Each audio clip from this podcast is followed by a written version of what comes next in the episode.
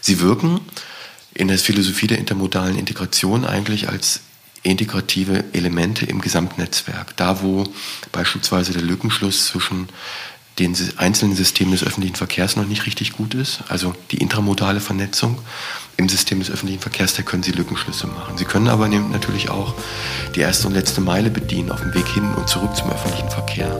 Dann wird es intermodal. Sie können in diesem kollaborativen Gesamtverkehrsmarkt, wenn das alles digital sehr gut vernetzt ist, insgesamt die Performance so gut machen, dass ich aufs einzelne Auto als User verzichte. Also ich kann Gesamt, das Gesamtniveau dieser kollaborativen urbanen Mobilität meines Erachtens so gut machen, dass Menschen in den Bereich reinkommen, dass sie sagen, das ist so gut, dass ich das einzelne Auto für mich nicht mehr brauche als Mobilitätsreserve. Willkommen bei Freifahrt, dem Interview-Podcast zum Thema Mikromobilität rund um Fahrräder, E-Scooter, Lastenfahrräder und neuen Fahrzeugkonzepten. Hier spreche ich mit Expertinnen, Unternehmerinnen, Herstellern, Entscheidern, Enthusiasten und auch Kritikern über die Zukunft der Mobilität. Mich interessiert, warum das Fahrrad seit 200 Jahren existiert und E-Scooter innerhalb von weniger als zwei Jahren in aller Munde sind. Ich möchte herausfinden, was wir tun müssen, damit Mikromobilität mehr Beachtung bei der Verkehrsplanung bekommt und wir so in Zukunft in gesünderen und lebenswerteren Städten leben können. Mich fasziniert, warum es in Holland und Dänemark selbstverständlich ist, mit einem Lastenfahrrad unterwegs zu sein und wir hierzulande kostenlosen Parkraum wiederum als selbstverständlich erachten.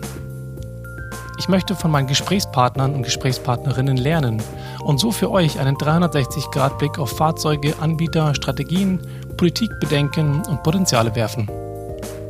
Mein Name ist Sebastian Hofer und mein heutiger Gast ist der renommierte Prof. Dr. Stefan Rammler vom Institut für Zukunftsstudien und Technologiebewertung aus Berlin.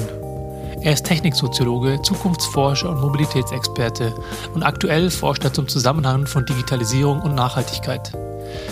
Heute heißt es Hefte raus, Klassenarbeit, denn ich zumindest fühlte mich während des Gesprächs im positivsten Sinne wieder wie im Hörsaal. Diese Folge ist kein intellektueller Pappenstiel und ich würde fast empfehlen, sich Stift und Block bereitzulegen und häufig mal zu pausieren, um darüber nachzudenken, was Professor Rammler alles so teilt. Denn es ist eine Wonne, finde ich zumindest, Satz für Satz die inhaltliche Fülle des Gesagten aus der darüberliegenden Ebene der rhetorischen Präzision herauszuoperieren. Wir sprechen über Technologiefolgenabschätzung, über Grabenkämpfe in politischen Debatten, die Rolle der Wissenschaft, Rebound-Effekte und natürlich das Potenzial von geteilter Mikromobilität. Wir sprechen irgendwie über alles. Und ich muss sagen, mich hat diese Begegnung wirklich beeindruckt und ich freue mich sehr, die Folge heute endlich mit euch zu teilen. Ich habe selten jemanden getroffen, der die Zusammenhänge zwischen Mobilität, Gesellschaft, Technologie und Nachhaltigkeitstransformation so klar begreift und der diese mal geduldig, mal mit ernster Miene und mal mit einem leichten Schmunzeln auf den Lippen so präzise erläutern kann. Das Gespräch ist gespickt mit spannenden Begriffen und ich freue mich über eure Lieblingsbegriffe als Kommentar bei iTunes oder per Mail an hello@freifahrt.org zu lesen und wünsche euch jetzt viel Spaß mit Professor Dr. Stefan Rammler. Heute bin ich bei dem Professor Dr. Stefan Rammler, einem Zukunftsforscher und ähm, Mobilitätsforscher aus Berlin. Die Anreise war auf jeden Fall schon aufregend in die Nähe vom Wannsee. Ähm, ich bedanke mich für die Zeit schon mal auf jeden Fall und ähm, wollte noch vorweg erwähnen, warum ich mich eigentlich auf das Interview sehr freue. Denn ich glaube, dass wir in vielen Bereichen bei dem Thema Verkehrswende, Mobilitätswende, Zukunft der Mobilität eine ähnliche Auffassung haben jedoch mit dem Unterschied, dass Sie das auch wissenschaftlich belegen können und bei mir das häufig nur noch eine, äh, eine vielleicht erlebte, angelesene oder gefühlte Wahrheit ist. Deswegen vielen Dank ähm, und herzlich willkommen, Herr Professor Rammler. Ja, hallo, danke für die Anfrage, mit Ihnen zu sprechen. Was mich natürlich als allererstes interessieren würde, ist, oder wie wir anfangen können, ist ähm, Ihrem Buch Volk ohne Wagen. Sprechen Sie von dem Begriff Vorglühen, ähm, dann lassen Sie uns nochmal vorglühen. Ähm, wer ist ähm, Professor Rammler?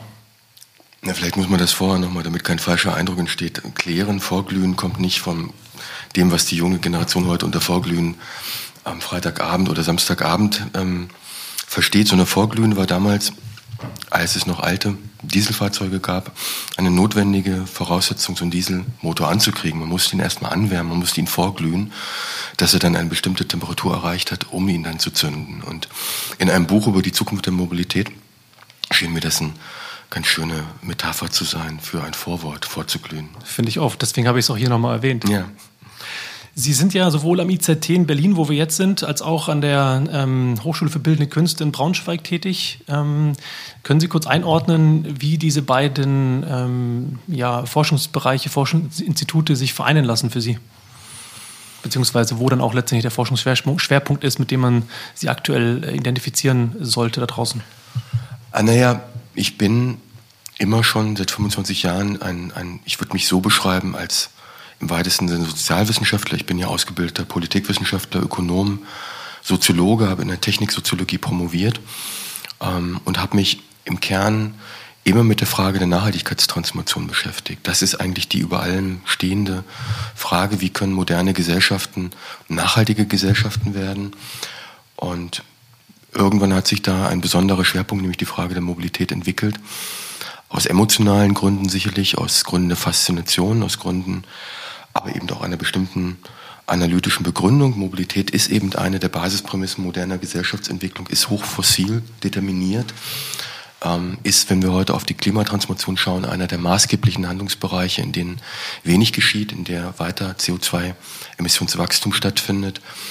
Ähm, also Mobilität hat sich dann letztlich auch aus karrieretechnischen Gründen als ein Schwerpunkt ergeben, weil ich eine Professur angeboten bekommen habe oder mich beworben habe und den Ruf bekommen habe, ähm, in Braunschweig zum Thema Trans Transportation Design. Also das ist eine Mischung aus Kalkül, aus strategischen Entscheidungen und auch aus Schicksal, die die Menschen dann solche Karrierepfade bringt. Und bei mir ist es eben, ähm, will ich ganz deutlich sagen, eben auch die Faszination für das Phänomen der Mobilität und eben auch die genauso große Frage, ähm, ein bisschen moralisch auch natürlich hinterlegt, der Nachhaltigkeitstransformation in diesem Bereich.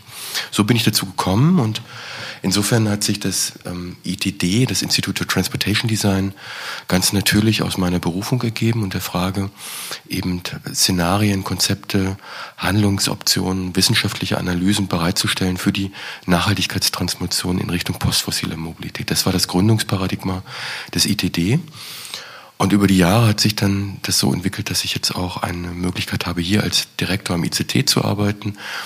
Ähm, und das setzt sich im Grunde fort, von der Mobilität herkommend, ähm, bin ich dann zum Thema Zukunftsanalyse gekommen, weil klar ist, ohne hinreichende Perzeption, was das Zukünftige angeht, ohne hinreichende, klare ähm, Analysen, was denn womöglich auf uns zukommen könnte im Bereich der Mobilität oder überhaupt ähm, weltgesellschaftlich, was sich dann runterbricht auf die Frage der Zukunft der Mobilität, kann man keine, keine klugen Aussagen über die Gestaltung von Mobilität treffen. Und insofern das musste ich mich mit der Zukunft der Mobilität, mit den treibenden Faktoren, mit den Megatrends, ähm, mit ökonomischen Analysen, mit geopolitischen Analysen, aber eben auch zum Beispiel unbedingt mit der großen Frage der digitalen Transformation auseinandersetzen. Und das hat mich ein Stück weit universeller aufgestellt. Ich glaube auch mittlerweile, dass wir die Frage der Nachhaltigkeitstransformation nicht für einzelne Handlungsbereiche wie Mobilität, wie Energie, wie Gesundheit im Einzelnen klären können, sondern dass wir im Grunde crosssektorale Innovationsbemühungen zukünftig brauchen. Also das Kooperieren über Branchengrenzen, über Unternehmensgrenzen hinaus ähm, ist, glaube ich, der richtige Weg. Und deswegen ist Mobilität alleine eben nicht mehr hinreichend für mich, sondern wir müssen das Ganze einbetten in große, groß angelegte gesellschaftliche Analysen, was die Zukunft angeht, was treibende Faktoren angeht, was politische Rahmenbedingungen auch angeht. Wenn ich da kurz einhaken darf, Sie sprechen ja jetzt gerade von klugen Aussagen, die Sie schaffen und die Sie treffen. Sie sind ja in allerlei ähm, Medien, allerlei Formaten sichtbar, lesbar und nehmen da im positiven Sinne ähm, auch selten ein Blatt vor den Mund, sondern bestehen, also beziehen da klar Stellung, was ich persönlich sehr, sehr beeindruckend finde und deswegen auch gerne heute mit Ihnen darüber spreche. Ähm, ist das, das äh, der Segen des Professors, ähm, des Wissenschaftlers, dass man ähm, in dieser Art und Weise einen Standpunkt beziehen darf, auch darum gefragt wird und gleichzeitig gehört wird von Politik und Wirtschaft, was ja bei Ihnen der Fall ist, soweit ich das weiß? Ne, ich habe meine, meine Rolle als Wissenschaftler immer so verstanden. Es gibt Wissenschaftler, die das anders sehen. Ich glaube, dass wir im Augenblick auch einen gesellschaftspolitischen Diskurs haben, der das zunehmend fordert. Es gab ja auch eine Initiative von Frau Karliczek in einem ähm, Beitrag für die Frankfurter Allgemeine Zeitung, glaube ich, wo sie gefordert hat, dass Wissenschaftler in Zukunft in der Besoldung oder auch in der Akquise von Forschungsmitteln ein Stück weit darin unterstützt werden sollen oder gefordert werden sollen, auch darin ihre Ergebnisse öffentlich, transparenter und besser verstehbar zu kommunizieren. Das war immer schon meine Haltung, dass wissenschaftlich nicht, Wissenschaft nicht im luftleeren ethisch, politisch, äh, ökonomisch luftleeren Raum stattfindet, sondern ähm, ihre Aufgabe hat, zur Gestaltung, zur nachhaltigen, zur gelingenden Gestaltung unserer Gesellschaft beizutragen. So habe ich mich immer verhalten und in diesem Sinne habe ich meine wissenschaftliche Arbeit auch immer so angelegt, dass sie irgendwann adressiert wird in Richtung Politiker, in Richtung Verbände, in Richtung Gewerkschaften, in Richtung Unternehmen. Ich habe ja viele Jahre ähm, und mache das immer noch Unternehmensberatung gemacht, berate Unternehmen der mobilitätswirtschaftlichen Branche auf kommunaler, auf nationaler, auf internationaler Ebene. Das ist wichtig, glaube ich, für Wissenschaftler. Ähm, das Ganze aber immer natürlich auf der, auf der Ebene klarer wissenschaftlicher Analysen zu betreiben. Und das ist im Grunde auch das, was mich dazu gebracht hat, Klartext zu reden. Wenn wir alles, was wir wissenschaftlich wissen über die Zukunftserwartungen, die da ins Haus stehen, zusammentragen, dann muss der redliche Wissenschaftler sagen, ähm, das geht nicht mehr so schnell so, so weiter. Wir müssen sehr schnell handeln, wir müssen Dinge anders tun. Das hat mich irgendwann dazu auch gebracht, als grundsätzlich eigentlich eher zurückhaltender, ich würde es nicht sagen ängstlicher, aber, aber durchaus defensiver Mensch in manchen Bereichen, immer wieder über die Grenzen zu schreiten, auf die Bühne zu gehen und auch mich selbst zu überwinden. Ich glaube, das ist die Aufgabe von Wissenschaftlern heute, ähm, da auch mutig ein Stück weit ins Offene zu gehen. Das heißt, haben Sie dafür dann 2016 den Zeitwissenpreis Mut zur Nachhaltigkeit bekommen? Ich glaube, ich glaube, einer der Effekte, sicherlich. Natürlich kriegt man das nicht nur für so eine Haltung oder eine Einstellung, sondern konkret war es ja gebunden an das Buch Schubumkehr. Aber dieses Buch selbst ist ja ein Ausdruck dieses Bemühens neben ähm, redlichen wissenschaftlichen Analysen, Forschungsberichten, die man dann dem BMU oder dem BMBF oder anderen Institutionen gegenüber abgibt oder Auftragsberatungsprojekten für die Industrie, ein Buch zu schreiben, das erste damals, ähm, wo ich einen bestimmten, ein bestimmtes Paradigma auch verfolgt habe, nämlich über die Zukunft der Mobilität auf einer wissenschaftlich validen Basis ähm, klug zu spekulieren. Will heißen, also das, was wir heute haben an Fahrtabhängigkeiten, an Herausforderungen, an technischen Optionen, an Chancen, einmal aufzuschreiben, auch in, in, in den Risikobereichen und das zu verbinden mit dem, wo wir eigentlich was wir wissenschaftlich wissen, hin sollten in Richtung Nachhaltigkeitstransformation und dann aber nicht abstrakte Szenarien zu formulieren, zu sagen, wir müssen jetzt die CO2-Regulierung in Brüssel auf so und so viel ähm, Gramm pro Kilometer hoch oder runterschrauben. Wir müssen jetzt bestimmte CO2-Bepreisungsinstrumente entwickeln. Das ist alles richtig und wichtig. Das muss auch weiterhin getan werden. Aber interessant für die politische öffentliche Debatte ist ja, wie wir Akteure, die Multiplikatorenfunktionen haben, wie Politiker beispielsweise, die Entscheidungsfunktionen haben, wie Politiker oder Unternehmer, oder die eben wie die Bürger und Konsumenten natürlich auch eine Mitsprechfunktion haben in der Politik. Wie überzeuge ich die denn eigentlich davon, dass das, was ich meine, plausibel ist? Und dafür haben wir angefangen in Braunschweig, glaube ich, als eine der ersten Orte mit Storytelling, mit narrativen Elementen zu arbeiten und haben versucht, die Szenarien, die wir entwickeln, in, in konkrete, dicht geschriebene Alltagsszenarien, Alltagsutopien runterzubrechen und zu beschreiben. Das hat sehr gut funktioniert. Und ich habe das dann mal ausprobiert in der Schubumkehr. Und der überwiegende Teil des Buches sind Zukunftsszenarien aus dem Jahr 2040, wo ein Journalist durch die Welt reist, Dinge erlebt, aufschreibt und einfach auf eine anders gelingende, nachhaltig gelingende Zukunft trifft, in der trotzdem hohe Lebensqualität, hohe soziale Gerechtigkeit, gelingende Ökonomie möglich ist. Und dieses Buch hat viele Leute offenbar sehr beeindruckt, ähm, was mich auch überrascht hat. Ich habe eigentlich große Kritik erwartet. Die hat viele Leute offenbar sehr beeindruckt und hat dann auch zu diesem Preis geführt. Inwieweit, ich habe irgendwann mal ähm, ein Zitat von Ihnen gesehen, wo Sie Prognostik ähm, und Szenarien unterscheiden. Wo ist der Unterschied zwischen diesen beiden Begriffen? Der Prognostik ist ein härterer Begriff. Prognostik heißt, impliziert im Grunde, ich kann genau sagen, vom Punkt A ausgehen, wo wir landen. Szenarien ist ein sehr viel weicherer Begriff, der mit einer größeren Demut vor, vor der Vorhersagbarkeit des Zukünftigen arbeitet und sagt, ne, was, äh, wir können Zukunft nie vorhersagen, äh, weil sie eben nicht definiert und determiniert ist, aber wir können ähm, spekulieren, unter welchen Bedingungen, welche Entscheidungen, die wir heute treffen, wir zukünftig landen. Das ist aber nie sicher, sondern es sind immer mit bestimmten Wahrscheinlichkeitspostulaten hinterlegte Szenarien. Das eine könnte sehr wahrscheinlich eintreten, das andere ist möglich und das dritte wäre ein visionäres Szenario, sage ich mal. Mit diesen drei Begriffen arbeite ich sehr häufig, zu sagen, aus den Faden der heutigen Gegenwartsgesellschaft ist wahrscheinlich unter gleichbleibenden Rahmenbedingungen, dass wir da landen. Das ist ein wahrscheinliches Szenario. Das ist relativ nah an der Prognostik, ist aber keine Prognostik, weil wir als redliche Zukunftsforscher immer sagen müssen, es gibt sowas wie Wildcards, unvorhergesehene Großereignisse mit massiven Implikationen, die nie von der Hand zu weisen sind, dass sie eintreten können, die ändern plötzlich alles. Ne? Insofern ist Prognostik nie sicher.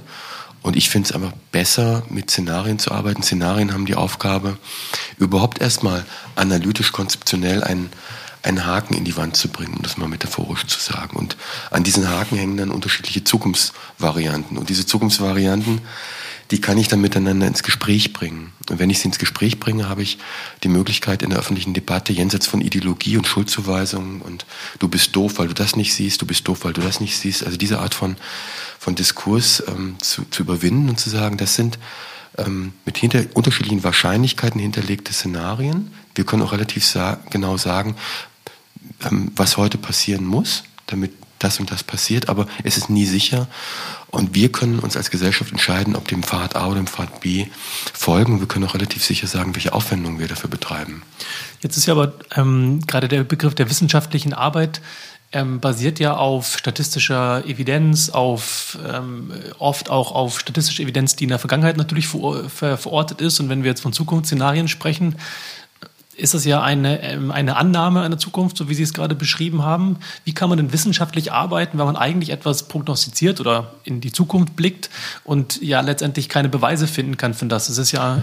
Kann man nicht. Man kann Zukunftsforschung, also es gibt Leute, die tatsächlich Zukunftsforschung so beschreiben, dass es sie eigentlich nicht gibt. Dass es ein Begriff ist, der sich eingebürgert hat. Ich würde auch mitunter eher von Zukunftsanalytik reden. Also wir versuchen, das Zukünftige zu analysieren. Forschung heißt aber, in dem Sinne, wie Sie es gerade beschrieben haben, einen empirischen Gegenstand betrachten zu können und von da aus zu gehen. Das können wir nicht, weil die Zukunft ja noch nicht da ist. Insofern im klassischen erkenntnistheoretischen Sinne kann es Zukunftsforschung eigentlich nicht geben, aber wir können natürlich trotzdem sehr wissenschaftlich arbeiten. Ich würde auch behaupten, ähm, das, was ich mache, ist wissenschaftlich sehr valide basierte Zukunftsanalytik. Wir haben hier brillante Wissenschaftler im Haus, die eben auch Zukunftsforscher sind, aber eben auch Analytiker der Gegenwartsgesellschaften, Techniksoziologen, Innovationsökonomen, ähm, Digitalforscher, die betrachten natürlich die empirischen Gegebenheiten ähm, mit den entsprechenden Erkenntnisinstrumenten der jeweiligen Disziplin. Und auf der Grundlage können wir natürlich mit sehr guten, immer besser werdenden szenarioanalytischen Tools bessere Zukunftsbilder erzeugen als vor einigen Jahren noch beispielsweise. Wir können auch mit Hilfe von Computeranalysen uns unterstützen lassen. Wir können auch, und das ist das, was ich erwarte, wo Prognostik wohl möglich besser wird, als sie bislang war, sicherer wird. Wir können auf Basis großer Datenmengen datenbasierte Prognostik betreiben. Ähm, und das, das wird dann schon mal valider, als wir es heute können. Also wir können mit KI, mit maschinellen Lernprozessen ähm, große Datenmengen nach Mustern untersuchen, auf der Grundlage wahrscheinlich treffsichere Prognosen treffen als das oder, oder Zukunftsaussagen treffen, als das vor einigen Jahren noch der Fall war. Also da entwickelt sich was. Es ist nicht Wissenschaft in dem Sinne, ähm, aber es ist wissenschaftlich basiert und da beharre ich drauf. Man kann bessere oder schlechtere Zukunftsanalytik betreiben und ich würde für unser Haus hier in Anspruch nehmen, dass wir eben wissenschaftlich basierte Zukunftsprognostik oder Analysen erzeugen und die auch in den politikberaterischen, vorpolitischen Bereich einbringen, was die Technikfolgenabschätzung angeht, was die Beratung der Enquete-Kommissionen angeht. Da hat das Haus eine lange Tradition der Politikberatung und den Ruf setzt man nicht ohne Not schnell aufs Spiel, wenn man wenig valide, aber öffentlichkeitsgängige Trendaussagen trifft, wie viele Trendbüros das machen. Ich finde das spannend insofern, als dass ich ja für mich zumindest als Laie die, dieses Social Design, diese Forschung, von der Sie sprachen, als Politologe, sich ver, verknüpft jetzt mit, ähm, was Sie gerade davon sprachen, Technikfolgenabschätzung. Ähm, es verknüpft sich jetzt mit, dem, mit, mit Mobilität als etwas, was ja aus vielerlei Hinsicht sowohl in der Automobilindustrie als auch im ÖPNV häufig losgelöst betrachtet worden ist von dem Menschen, der das eigentlich nutzt.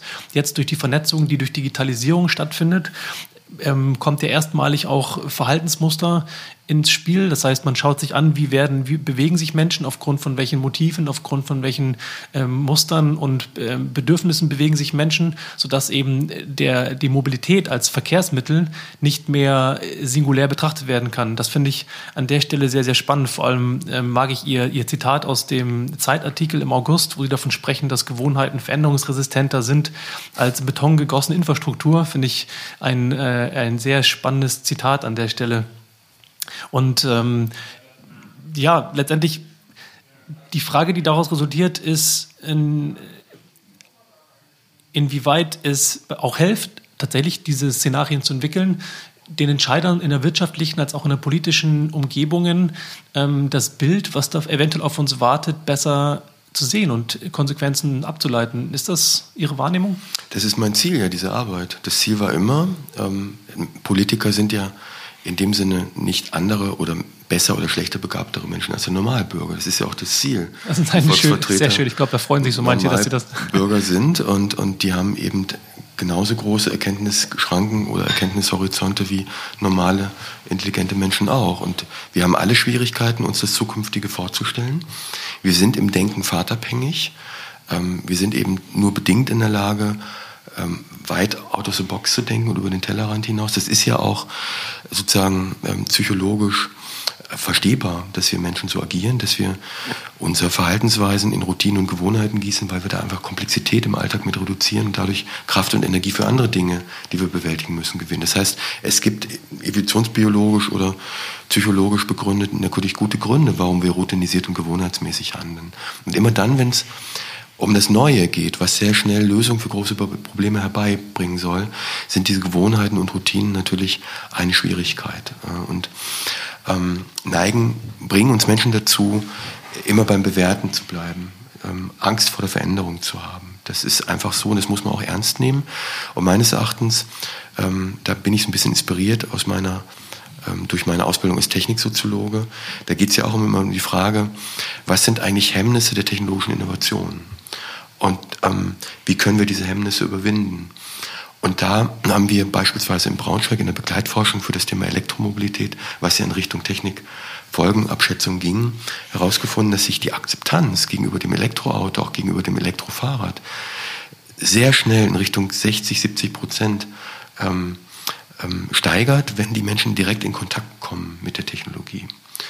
Und so ähnlich sehe ich das mit meinen Szenarien auch. Ähm, Szenarien sind die Möglichkeit, ähm, in intellektuelle Möglichkeitsräume einzutreten, in denen ich Kontakt treten kann mit dem Zukünftigen. Es wird vorstellbarer, ähm, indem ich Alltagsszenarien schreibe, in denen Menschen sich vorstellen können, wie wäre das denn für mich? Kann ich mir das vorstellen? Kann ich mir das greifbar machen? Äh, Im Bereich Mobilität, im Bereich Gesundheit, im Bereich Wohnen einfach beschreiben, ein bisschen wie Science Fiction, wissenschaftlich basierte Fiktion, ähm, wie das aussehen könnte. Und die Erfahrung ist, dass Menschen, die sich darauf einlassen, tatsächlich eine größere Sicherheit gewinnen, überhaupt das zukünftig vorzustellen und mit ihren jetzigen Wertvorstellungen zu kontrastieren und gegen, gegeneinander zu stellen und zu bewerten, ob sie das überhaupt wollen. Es gibt ihnen sozusagen Bewertungsmöglichkeiten überhaupt, weil es nicht mehr so abstrakt ist. Ähm, und es gibt Politikern hinreichende Hinweise auch, was richtige Pfade sein können oder was nicht so legitime Pfade sein können, mit Blick auf ihre Wahlbürger beispielsweise. Das sind so, so ein paar Ansätze, wo man sagen kann, Szenarien, Alltagsszenarien dienen Menschen in Kontakt zu kommen mit dem Zukünftigen und selber in einen Modus der intellektuellen Zukunftsoffenheit einzutreten und dann vielleicht selber sich aufgerufen zu fühlen, auf eine andere Art und Weise eben nicht so vaterabhängig über ihre eigene Zukunft, ihr eigenes Leben nachzudenken. Jetzt ist es aber ja so, dass die Wahrheit da draußen, die wir sehen, ist ja wirklich in Beton gegossene Infrastruktur, in Beton gegossene Wahrheit für die nächsten Jahrzehnte sodass man, wenn man als kleiner Mensch aufwacht, äh, aufwächst, finde ich es immer faszinierend. Man bekommt kleine Metallautos zum Spielen, man bekommt Bobbycars und man bekommt eventuell mittlerweile mal irgendwie ein Pokibike oder kleine Fahrräder, die vielleicht in der Lage wären, dieses Narrativ, diese, diesen Standard, den man erlebt, äh, umzu, umzugestalten. Man geht raus auf die Straße, man sieht Autos wenn ähm, diese Narrative, von denen Sie sprechen, aufbrechen sollen, wie Menschen denken, ist es ja so, dass man eigentlich den Weg über Politik wiederum hingehen muss zu dem Endnutzer, um dem begreifbar zu machen, was für eine wünschenswerte Zukunft wir eigentlich, wir in der Branche, wir in der Politik, wir in der Welt der Entscheider ähm, erzählen wollen. Wie, wie schafft man das? Das ist ein, hört sich ein bisschen sehr sozialtechnisch an, was Sie erzählen. Ne? Also ich muss ich habe da Stellschrauben, da drehe ich dran ähm, und so weiter. Ich, es ist ein Angebot. Ich merke auch den Begriff Aufbrechen nicht. Es ist nicht mein Ziel, mit Szenarien ähm, intellektuelle Horizonte von Menschen aufzubrechen. Ich möchte sie verführen, selber über die Zukunft anders nachzudenken und zu verstehen, sich verleiten zu lassen, zu verstehen, dass ähm, ähm, dass wir Menschen immer auch die Möglichkeit haben, in Alternativen zu denken. Das ist ja verloren gegangen in den letzten 30 Jahren. Neoliberalismus, in dem es immer verkauft worden ist. Diese Art von Ökonomie, diese Art von Technologieoptimismus ist alternativlos. Ähm, nein, wir haben natürlich Alternativen. Gleichwohl die Vaterabhängigkeiten der modernen Zivilisation, je länger sie existiert und je länger sie operiert und Infrastrukturen schafft und die Welt umbaut, natürlich immer größer werden. Aber dennoch gilt nach wie vor, Alternativlosigkeit gibt es nicht. Ähm, und gerade wenn wir auf die Klimapolitik schauen, das, den Klimawandel, dann haben wir ein enormes Klima a priori vor uns. Ich sage das ganz bewusst, ein, eine nicht hintergehbare, quasi axiomatische Voraussetzung, wo man sagen muss, das ist ein Sachzwang. Klimawandel ist keine Ideologie, Klimawandel wird nicht dogmatisch herbeigeredet, sondern zum ersten Mal erleben wir eine nicht sozial äh, ideologisch ähm, inspirierte soziale Bewegung, sondern eine faktenbasierte soziale Bewegung mit mhm. Friday for Futures. Und insofern sind das harte Fakten, ähm, an denen man nicht, nicht vorbeigehen kann ähm, beim sind Klimawandel. Und deswegen braucht es es, ja, Sie waren, ich habe ja, den Faden verloren. Wollen Sie nochmal auf den Punkt hin? Ich finde ihn schon wieder. sind, Sie, sind Sie motiviert tatsächlich? Das ist eine Frage, die ich mir überlegt habe. Sind Sie motiviert, eigentlich ähm, den Menschen zu retten oder die Umwelt zu retten. Kann man sie als Öko-Philanthrop bezeichnen? Ist das ein Begriff, der Ihnen gefällt? Nee, ich habe überhaupt Schwierigkeiten mit Kategorisierung und Schubladen und du bist sowas, du bist sowas. Da, da fühle ich mich nie wohl. Das ist natürlich klar, warum das so ist. Ich, ich, ich habe eigentlich immer versucht, das zu machen, was ich wichtig finde für den Zweck. Und das ist letztlich ein humanistisches Menschenbild. Sicherlich auch von, von einer christlichen Grundsozialisation mitgeprägt, gleichwohl ich nie gläubig war. Ähm, aber, aber das ist ein humanistisches Menschenbild, wo sich natürlich die, die, ähm, die Frage der Zukunftsfähigkeit erstmal definiert vom Wohlbefinden der menschlichen Zivilisation, der menschlichen Individuen her. Dass es natürlich auch ökozentrische, biozentrische, ethische Weltbilder gibt, die dem der Natur, dem Natürlichen ähm, auch ein Eigenrecht ähm, zubilligt, das finde ich sehr sympathisch. Aber letztlich ist für mich das oberste Benchmark immer das Wohlergehen des Menschen und die Weiterentwicklung der menschlichen Zivilisation. Und insofern ist die Frage der Nachhaltigkeit, der Nachhaltigkeitstransformation nicht nur mit Blick auf die, das ist ja gerade sehr in Fokus gestellte Überlebensinteresse der Menschheit ähm, wichtig, sondern auch auf die Frage, ähm, wie es den Menschen geht, die jetzt leben. Also wir, wir haben ja mehr oder weniger eine, eine habituelle Apokalypse. Wir haben uns auch gewohnheitsmäßig daran gewöhnt zu akzeptieren, dass in weiten Teilen der Welt es vielen Menschen sehr schlecht geht. Das ist jetzt nicht unbedingt unsere Aufgabe, dafür zu sorgen, ähm, die Welt zu retten für alle Menschen auf der Welt. Aber wir sollten uns zumindest so verhalten, dass wir keinen Schaden anrichten. Und das muss man für die gesamte Geschichte der Bundesrepublik sagen. Es ist eine Externalisierungsgesellschaft.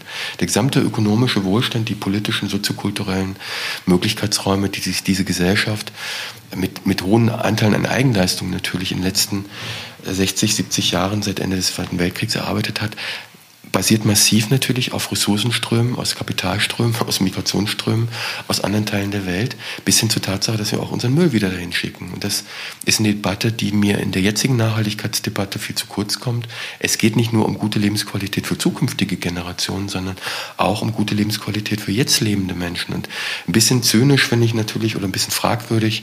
Ich will mich da aber auch nicht zu weit aus dem Fenster hängen, weil ich diese Bewegung sehr wichtig finde finde ich, an der Fridays for Future Bewegung diese, diesen wahnsinnigen moralischen Anspruch, diese Anklage, wir klagen euch an, ähm, ihr, unser Leben äh, geht zu Ende. Und interessant ist, dass auch diese jüngere Generation, die moralisch von mir sehr unterstützt wird in ihrem Ziel, ähm, nie aufbegehrt hat, ähm, wenn es darum ging, um die Frage, wie es anderen Menschen in anderen Teilen der Welt geht, in Afrika und so weiter.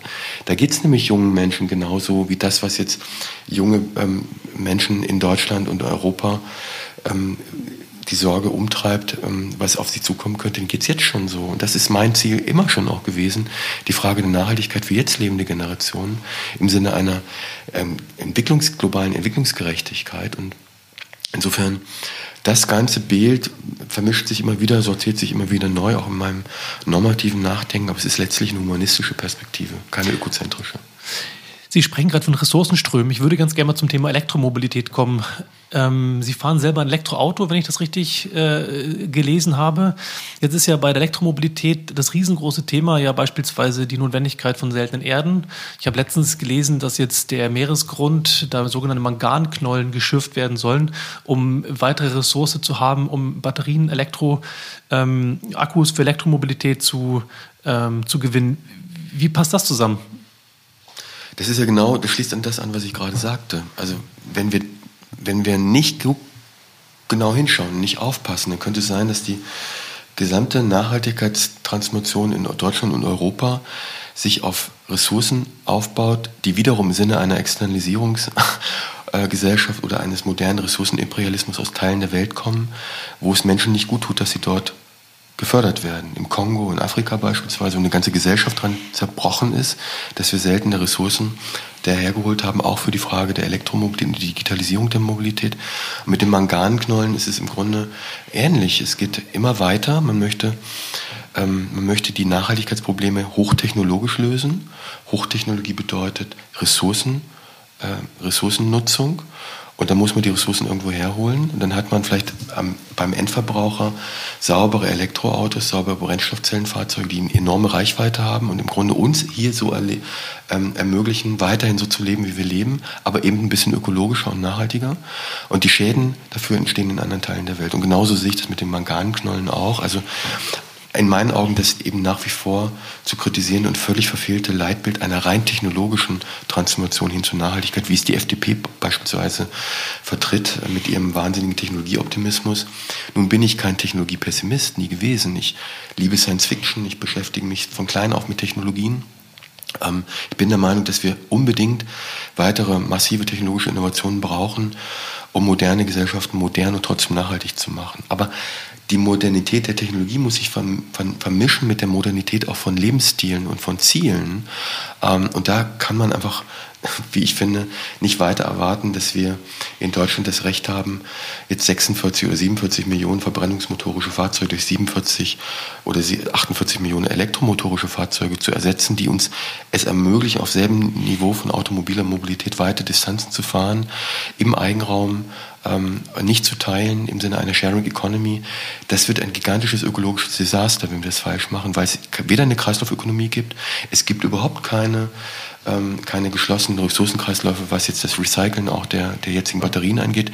Die am schlechtesten zu recycelnden Batterien sind die von Tesla, die leistungsfähigsten okay. im Augenblick. Können Sie dazu ein bisschen was erklären? Weiß ich nicht viel, habe ich selber gerade erst gelernt in einem Workshop des Umweltministeriums, wo es um die Frage ging, wie gehen wir eigentlich mit Elektromobilität um? Also an allen Ecken und Enden politische offene Fäden, wo überhaupt nichts geklärt ist. Und wir fangen also jetzt an, eine massive Elektromobilitätsinitiative umzusetzen. Ich fordere das auch weiterhin nach wie vor an der Protagonisten dieser Debatte. Was ich aber nie gefordert habe, war eben eins zu eins mit gleichbleibenden Lebensstilen, Raum- und Siedlungsmustern diese Transformation zu machen. Ich habe immer gesagt, Elektromobilität macht nur Sinn als Systeminnovation über alle Verkehrsträger. Und das heißt auch, dass wir die Automobilität im Sinne von Carsharing und Ridesharing-Flotten ähm, sehr viel effizienter, nutzungseffizienter gestalten müssen. Das können wir mit digitalen Technologien und Medien heute sehr gut machen. Und wenn wir also dahin gehen, ähm, 24-7 im Idealfall genutzte Fahrzeuge in elektromobilen Flotten zu nutzen, in Städten, aber auch in ländlichen und suburbanen Regionen, die sehr gut gemanagt sind. Die Fahrzeuge sind sehr gut ausgelastet, bei einer Fahrt, aber auch nacheinander. Dann können wir vielleicht mit einer Zahl von 20 Millionen oder 15 Millionen Elektrofahrzeugen, die wir sehr nutzungseffizient nutzen, ähm, einen kleineren gesamtökologischen Fußabdruck unserer Mobilität im Bereich Automobilität entwickeln. Und wenn wir das dann noch kombinieren mit einer Kreislaufökonomie, die die Ressourcen, die in die Fahrzeuge reingehen, und da rede ich nicht nur über Batterien, sondern natürlich werden auch Elektrofahrzeuge weiter digitalisiert. Da gehen auch seltene Ressourcen rein. Ja. Ähm, wenn wir das zu 100 Zielrichtung müsste sein, möglicherweise zu 100 Prozent wieder rauskriegen und den Be Beginn eines neuen Produktlebenszyklus stecken. Das ist ja die Philosophie der Kreislaufökonomie. Dann haben wir was gekonnt. Dann können wir auch auf diesem Niveau weiter private elektromobile Automobilität darstellen. Aber solange das nicht der Fall ist, halte ich den Weg jetzt ähm, auf Teufel komm raus in diese Richtung zu innovieren äh, und nicht zu gucken, was es ressourcenseitig an anderer Stelle wieder für Probleme erzeugt, halte ich für einen falschen Weg. Technikfolgenabschätzungsmäßig eben auch nicht klug beraten. Jetzt ist ja das Thema Mikromobilität auch etwas, was in einem Ihrer Szenarien in Ihrem Buch ähm, ähm, Volk ohne Wagen, von dem wir gesprochen haben, enthalten ist. Da sprechen Sie von dem Copenhagenized Berlin, an dem Beispiel von der, der Radverkehr, äh, Radschnellstraße unter der, ähm, dem, der U-Bahn-Trasse beispielsweise, ähm, sprechen Sie von der, dem Potenzial von Mikromobilität. Und da würde ich ganz gerne noch ein bisschen drauf rumackern auf dem Thema, weil ja Mikromobilität aktuell häufig auch eng verknüpft ist mit Elektromobilität.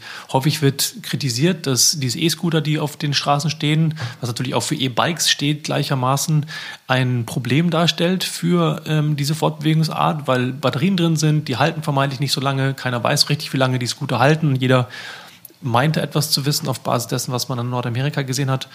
Meine Frage ist, wie bewerten Sie das Element Mikromobilität in diesem Kontext, gerade vor dem Hintergrund, dass es auch elektromobil angetreten ist? Also grundsätzlich ist Mikromobilität eine gute Angelegenheit, die ganz verschiedene Funktionen und Funktionalitäten haben. Wir müssen jetzt genauer schauen, wie sie in der Realität wirken. Und wir müssen eigentlich nochmal genauer schauen, wie unter anderen regulativen Kontexten und Praktiken sie anders wirken könnte. Die, kann es gleich sagen, die Innovationsphilosophie, die Herr Scheuer jetzt vertritt, ähm, die teile ich nicht. Die halte ich für den falschen Weg. Warum? Komme ich gleich drauf. Andererseits ähm, ist es mal ein Stein, den er ins Wasser geworfen hat und da ist was mit passiert. Ich glaube aber, dass die ressourcenseitigen Effekte dieser Strategie ähm, groß sind und dass es auf Dauer nicht der richtige Weg sein kann. Ähm, Mikromobilität war in der ursprünglichen Definition, wie ich sie mal verstanden habe, ich muss dazu sagen, wir haben vor, vor 18 Jahren, glaube ich, als ich berufen worden bin in Braunschweig, in einem der ersten Semester, eines der ersten Projekte zur Mikromobilität gemacht. Damals gab es den Begriff schon, wir haben den vielleicht auch mitgeprägt, ich weiß es nicht. Jedenfalls war Mikromobilität für uns alles das, was unterhalb der Ebene eines Autos sich befindet. Und zwar jenseits der Definition über eine Antriebsform. Also das war das Fahrrad, das war das Pedelec ähm, mit Elektroantrieb, das war ein Zweiradroller, das, das können ganz unterschiedliche Technologien sein. Das war auch das Segway ähm, und war auch das Mono, das Mono Bike. Ne? Ähm, das hatten wir damals alles schon im Portfolio und haben dann auf Basis der damals vorhandenen Technologien einfach ähm, Konzeptstudien für Einsatzgebiete gemacht und einzelne Entwürfe. Es hat sich in der aktuellen Debatte in diese Richtung entwickelt, dass Mikromobilität mit elektromobilen Kleingeräten verbunden ist.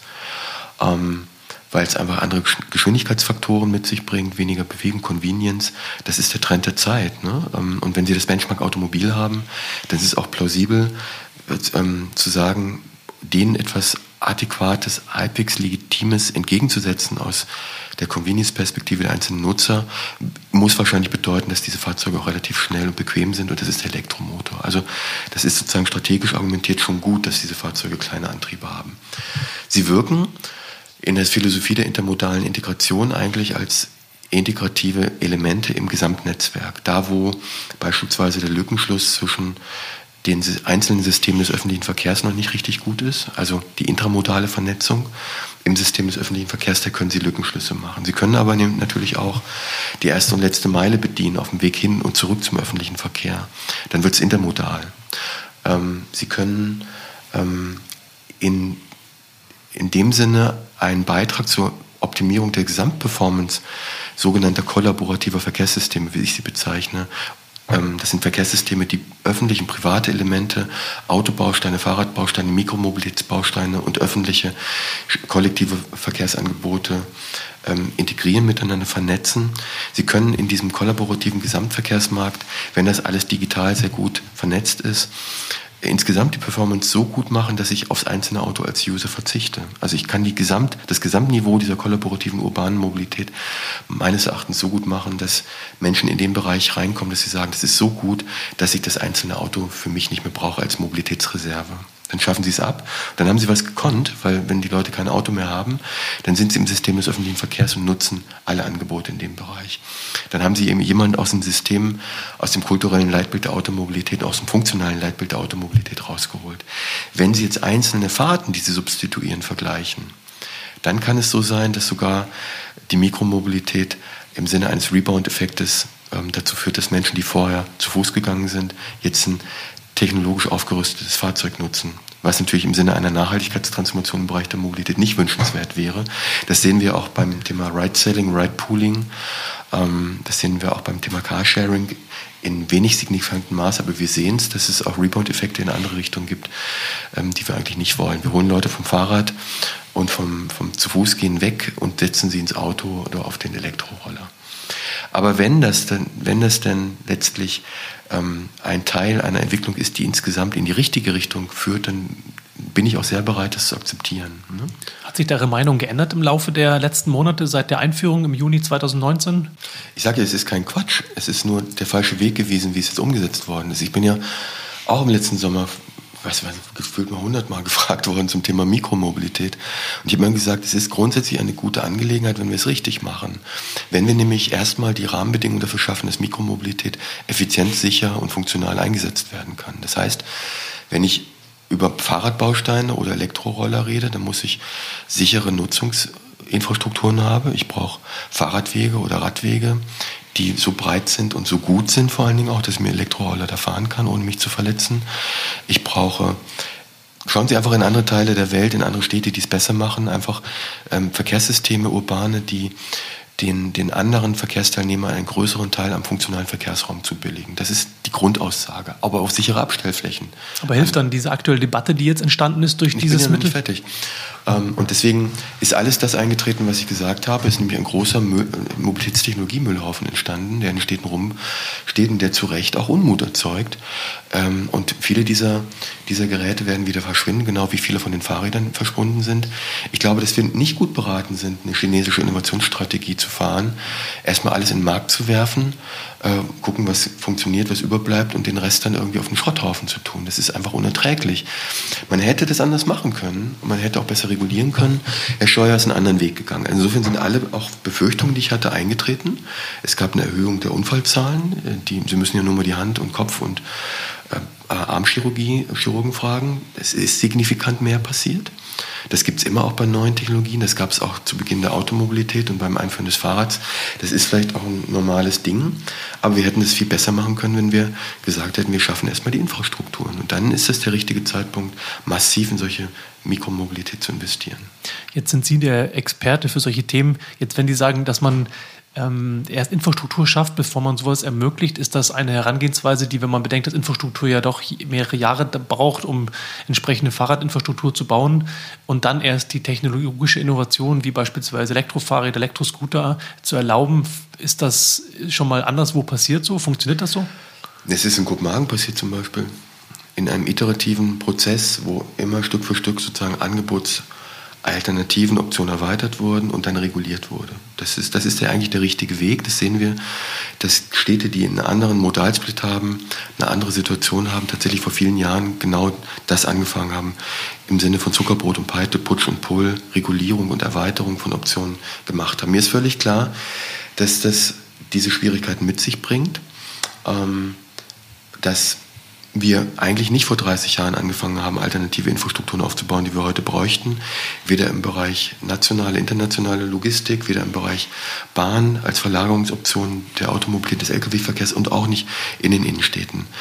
Ähm, gemessen am Klima a priori, was ich vorhin formuliert habe, fände ich es durchaus legitim, in den breiten Straßenanlagen, die Berlin hat, nicht großartig mit neuen Fundamenten Fahrradwege zu bauen und dann abzugrenzen, sondern einfach einen Streifen abzugrenzen, die Verkehrsgeschwindigkeit runterzusetzen und zu sagen, Leute, wie kommt ihr denn auf die Idee, dass die, die wenigen Autofahrer, und Berlin haben wir signifikant viel weniger Autofahrer als anderen Städten, wir haben sehr viel weniger Autobesitzer auch, weil Berlin eine sehr gut öffentlich erschlossene Stadt ist, wie kommt ihr denn auf die Idee, dass alle Leute, die ein Auto haben oder glauben, Auto fahren zu wollen, automatisch substanziell mehr Verkehrsraum und auch Ruheraum für ihre Fahrzeuge in der Stadt in Anspruch nehmen können, ohne signifikant und angemessen dafür zu zahlen. Die Debatte ist ethisch gerechtfertigt. Das ist niemals entschieden worden.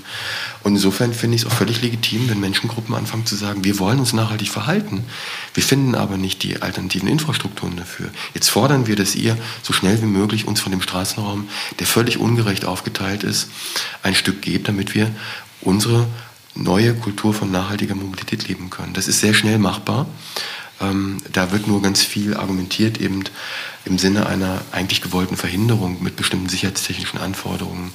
Ich bin auch der Meinung, dass die deutsche Sicherheitsorientierung wichtig und richtig ist. Aber an mancher Stelle kann man, glaube ich, auch in Deutschland pragmatischer sein. Haben Sie einen Vorschlag, wie man bei dem Thema schneller in eine Welt wie Holland oder wie Dänemark mit Kopenhagen das Ganze zeichnet, kommen könnte hierzulande? In Deutschland nicht. Deutschland ist ein schwieriges Land. Deutschland ist ein Land, wo viele Debatten anders laufen als in anderen Ländern. In Deutschland gönnt man sich wenig. In Deutschland haut man sich gerne mal auf den Kopf. Ich finde deutsche, deutsche politische Debatten wenig kompromissorientiert. Ich finde sie borniert zum Teil. Wir sind sehr stark in Gräben in Deutschland, sehr stark getrieben von Ängsten, die, die wir überhaupt nicht nötig haben. Ich, ich, find, ich verstehe einfach nicht, warum dieses Land, was so viel kann, so viel Intelligenz und Kompetenz hat, ähm, auf einer politischen Ebene so erbärmliche und bornierte Debatten führt. Ähm, das brauchen wir alles, das haben wir eigentlich nicht nötig. Und deswegen ähm, ist Deutschland ein schwieriges Pflaster. Wir haben natürlich eine, eine Autoindustrie, die sehr viele Jahre sehr selbstbewusst war. Wir haben eine Politik, die dieser Industrie gegenüber sehr oft den Kotau gemacht hat und sich dem ergeben hat im, im, im Rahmen einer, wie ich finde, unreflektierten neoliberalen Innovationsstrategie. Man hat geglaubt, alles, was neoliberal ist, was dereguliert wird, wird automatisch ökonomisch besser und bringt mehr Wohlstand. Wir sehen, dass das ähm, nicht gefruchtet hat oder zumindest zu hohen Kosten gefruchtet hat. Ich war nie der Meinung, dass das der richtige Weg ist. Und insofern ähm, haben wir in Deutschland in vielfältiger Hinsicht, gerade in der mobilitätspolitischen Debatte, Machtfaktoren, Allianzen, auch Routinen in der Debatte, die wir Stück für Stück beginnen aufzubrechen. Und ich tue meinen Teil dafür, äh, zu vermitteln zwischen der Industrie und der Politik, in die Industrie zu gehen, da klare Aussagen zu treffen. Und ich kann Ihnen sagen, es gibt viele Menschen, die sich das gerne anhören, auch in der Industrie. Ähm, ähm, auf der zweiten und dritten Führungsebene, aber noch nicht auf der ersten. Ne? Ähm, und deswegen ich habe da wenig Hoffnung. Ich mache da trotzdem weiter, aber ich finde schon, dass die Debatten in Deutschland oft sehr kompliziert sind, oft sehr ähm, aus den Gräben herausgeführt werden. Man gönnt sich eben wenig, auch mal ein Entgegenkommen, ein bisschen Kompromissbereitschaft. Das könnten wir anders machen. Als ich Sie gerade unterbrochen habe, wollte ich fragen vorhin, inwieweit diese, ähm, diese, dieses Move, diese Bewegung, die jetzt pass passiert ist, beispielsweise durch ähm, Mikromobilität im letzten halben Jahr, zu sowas geführt hat, die dass beispielsweise jetzt Berlin, ja, der Berliner Senat äh, beschlossen hat, jetzt Parkplätze endlich umzuwidmen in Stellflächen für Scooter. Ich glaube, 20.000 ist die Rede oder auch Lastenfahrräder. Ähm, gleichzeitig ist, haben die, hat die, die, die Grünen ähm, einen Aufschwung in den Wählerzahlen.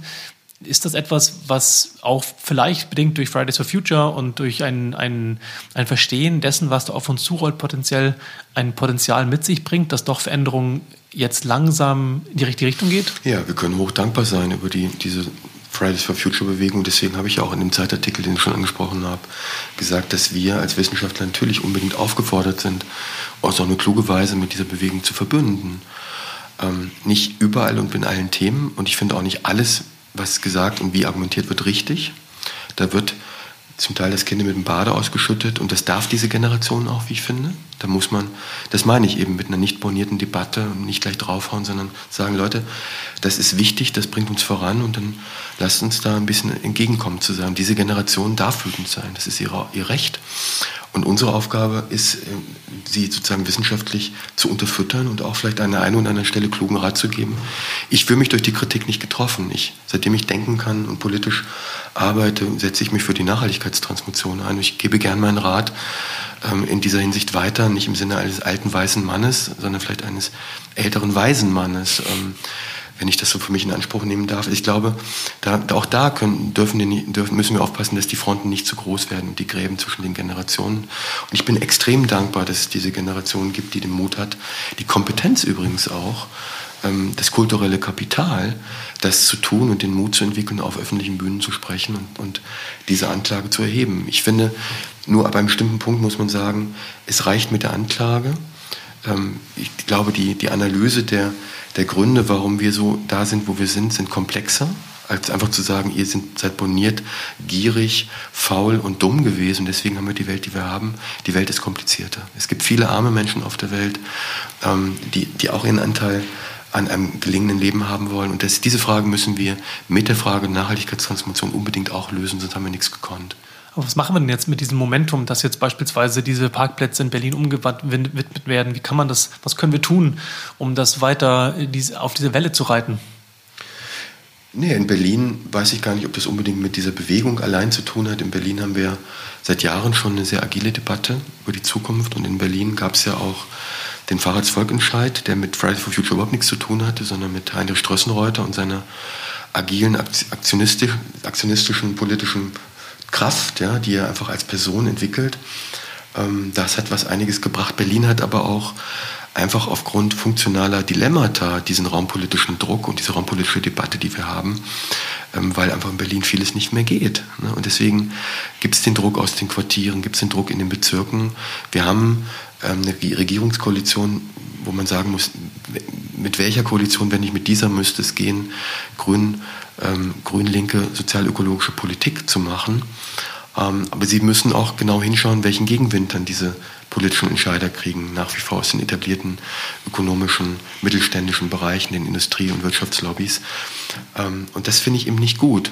Ich finde es gut, wenn man da gemeinsame Wege geht und gemeinsam sagt, was können wir denn gemeinsam tun als Industrie- und Handelskammer äh, und Rot-Grüner Senat mit Blick auf die Gestaltung eines anderen Aufteils, einer anderen Aufteilung des verkehrsfunktionalen Raums in Berlin. Ja? Weil wir wissen, es ist die richtige Wicht Richtung. Und, und auch da aus den Grabenkämpfen rauszugehen, ähm, ist, ist der richtige Weg. Und, und da erwarte ich eigentlich von den, von den ökonomischen Akteuren, dass sie die Politik unterstützt, Experimente zu machen. Ich erwarte von den Bürgern, dass sie nicht immer weiter nur sagt, Politik löst meine Probleme, nämlich ich will bessere Lebensqualität, ich will sauberere Luft. Das sagen auch viele Berliner. Ich will funktionierende öffentliche Räume, aber ich will weiterhin mit meinem SUV in die Stadt fahren. Das wird nicht funktionieren. Es braucht also auch die, die Bürger als Konsumenten, die der Politik den Rücken stärken, zu sagen, nur gemeinsam können wir eine anders funktionierende Stadt Berlin erzeugen. Ähm, Sie haben vorhin von Rebound-Effekten gesprochen im Zuge der Digitalisierung und im Zuge der Nachhaltigkeit. Können Sie das nochmal genau erklären? Also Rebound-Effekte sind, sind ja im Grunde ein alter Begriff, der schon länger in der techniksoziologischen Debatte ein wenig bekanntes Dasein gefristet hat, auch in der Ökonomie, in der Innovationsökonomie, aber langsam eben gerade im Zuge der Di Debatte über digitale Transformation sehr prominent wird. Rebound heißt im Grunde zurückfedern, Rebounding, Trampolinspringen und will heißen, dass ich über Effizienzsteigerungen jedweder Art, ob es nun technologische sind, indem ich eine motortechnische Effizienz steigere oder indem ich eine Nutzungseffizienz eines Fahrzeugs erhöhe, indem ich über digitale Vernetzungstechnologie den Auslastungsgrad erhöhe, das Thema Ride Pooling, erzeuge ich technologische Renditen zeitlicher und finanzieller Art. Das heißt, der Einzelne, der das Auto teilt und sehr konvenient trotzdem mobil ist, ähm, hat kein eigenes Auto mehr, hat, der spart Zeit, äh, Geld, ne? spart auch Zeit, weil er nicht mehr parken, Parkraum suchen muss beispielsweise. Ähm, und diese zeitliche und finanzielle Rendite wird unter gleichbleibenden Rahmenbedingungen von Konsumenten in andere Bereiche des Konsums gesteckt und wahrscheinlich in mehr Konsum, weil er Freiräume hat und gewinnt. Er wird nicht unbedingt sparen. Und dadurch entstehen an anderen Teilen Wachstumsprozesse, die dann wieder womögliche Nachhaltigkeitseffekte durch die unmittelbare Verhaltensveränderung dann wieder, äh, wieder, wieder sozusagen überkompensieren oder überkompensieren. Das ist sogar dann ein Backfire-Effekt, sagt man. Äh, da wird sogar zurückgefeuert. Es wird sogar noch schlimmer als vorher. Ähm, es gibt Ökonomen, die sagen, das ist eigentlich der eigentliche Grund, warum in den vergangenen Jahrzehnten ökonomisches Wachstum stattgefunden hat, weil wir über technologische Innovation Spielraum entwickelt haben, die mehr Konsum, mehr Nachfrage, mehr, ähm, mehr sozusagen dann an Kapitalisierung am Markt ermöglicht haben, neben der Produktivitätssteigerung. Und das ist richtig und wichtig. Und wenn wir jetzt über digitale Effizienzsteigerung, gerade im Bereich Nutzungseffizienzsteigerung reden, über Verkehrsflussoptimierung, über Parkraummanagement, über Straßenentlastung generell, über das Erhöhen des Besetzungsgrads einzelner Fahrzeuge, über das Matchen von Angebot und Nachfrage. Alles wird nutzungseffizienter und gerade im Bereich der modernen Automobilität haben wir die größten volks- wie betriebswirtschaftlichen Effizienzrückstände ähm, noch. Nichts ist weniger effizient genutzt als das moderne Automobil. Äh, und deswegen ist die Sorge sehr groß, dass solche ähm, Rebound-Effekte entstehen, wenn wir nicht gleichzeitig den Mut haben, das, was da an, an Zuwächsen entsteht, auf eine kluge Art und Weise über Regulatorik wieder abzuschöpfen. Das könnte eine City-Maut sein, die nach Fußabdruck ökologischer und räumlicher Art das einzelne Fahrzeug bewertet und dann sagt, ein SUV mit diesem, mit diesem Grundfußabdruck, dieser, diesem Radstand, ähm, diesem Gewicht, diesem Verbrauch und diesen Emissionen ähm, muss, wenn es in die Stadt reinfahren will, ein, ein derartig bemessenes City-Maut-Kontingent bezahlen. Und mit diesem City-Maut-Kontingent refinanziere ich dann beispielsweise die Optimierung der Verhaltensalternativen im Bereich des öffentlichen Verkehrs oder der Ride-Pooling-Angebot. Und so habe ich ein System, was sich immer weiter dann entwickelt in die Richtung Nachhaltigkeit und gleichzeitig das, was wir nicht mehr haben, erwiesenermaßen nicht mehr haben dürfen und wollen, regulieren in eine Richtung, dass auch Anreize gesetzt werden, es stehen zu lassen. Das ist in meinen Augen wäre eine theoretisch kluge Umgangsweise mit, dem, mit der Gefahr digitaler Rebounds. Das ist damit gemeint. Gibt es da einen Zusammenhang zum Thema Mikromobilität? Sicherlich, wenn wir genau hinschauen, wo, wo, wo Mikromobilität im Einzelnen Weg, beispielsweise ein Fußweg oder ein Radweg, der nicht elektrisch stattgefunden hat, substituiert, habe ich einen Rebound-Effekt unmittelbar. Aber das muss ich ja gegenrechnen mit systemischen Gesamteffekten. Wenn diese Person ähm, vielleicht den einen oder anderen Fußweg oder Radweg substituiert, aber insgesamt dadurch die Möglichkeit bekommt, sein Auto stehen zu lassen. Und die meisten Wege, die es vorher mit dem Auto gemacht hat, dieses Individuum dann mit anderen, mit, mit der intermodalen vernetzten Mobilität macht, dann habe ich natürlich einen Mehrwert an anderer Stelle erzeugt, die es wohl möglich tolerabel erscheinen lässt, den unmittelbaren, direkten Rebound-Effekt im, im direkten Vergleich in Kauf zu nehmen. Das heißt, auch Wege, die jetzt entstehen, die vorher gar nicht gegangen worden wären, beispielsweise, weil das Auto nicht geeignet ist, um einen kurzen Weg zu fahren oder aufgrund der Parkplatzverfügbarkeit, die Wege, die entstehen, ist das dann auch eine Form von Rebound-Effekt oder ist das etwas Das Positives? mag ich in der Hinsicht jetzt gar nicht äh, ad hoc, da müsste ich mal länger drüber nachdenken. Ähm auch das tun Wissenschaftler, Fragen verweigern, weil sie sagen, ich habe noch keine Antwort. Sehr gut, das ist das erste Mal, dass mir eine Frage verweigert worden ist. Finde ich sehr gut. Dann komme ich zu meiner letzten Frage. Ich hoffe, die verweigern Sie mir nicht. Und zwar würde ich ganz gerne abschließen und zusammenfassen, wie Sie ähm, die, die Mobilität vielleicht in fünf oder zehn Jahren sehen, wie Ihre persönliche Vision wäre, auf die Sie als Wissenschaftler und auch als Mensch hinarbeiten und hindenken. Anna, die, die persönliche Vision ist ja nun oft genug beschrieben und auch heute immer wieder durchscheinend gewesen eine, ein, der Versuch, ein hohes Maß an Mobilität, an, also tatsächlich nachhaltiger Mobilität mit einem sehr geringen Aufwand an Verkehr darzustellen. Das ist wichtig, glaube ich, nochmal zu unterscheiden. Mobilität ist in meiner Definition die Möglichkeit, Orte zu erreichen, an denen wir als Menschen Dinge tun wollen, die für uns wichtig sind. Einkaufen, uns zu bilden, zu arbeiten, Freunde zu treffen, essen zu gehen, Kultur zu erleben, Erotik, was auch immer, ähm, das sind ja die, die Haupttriebkräfte, warum Menschen miteinander in Kontakt treten wollen, warum sie mobil sein wollen.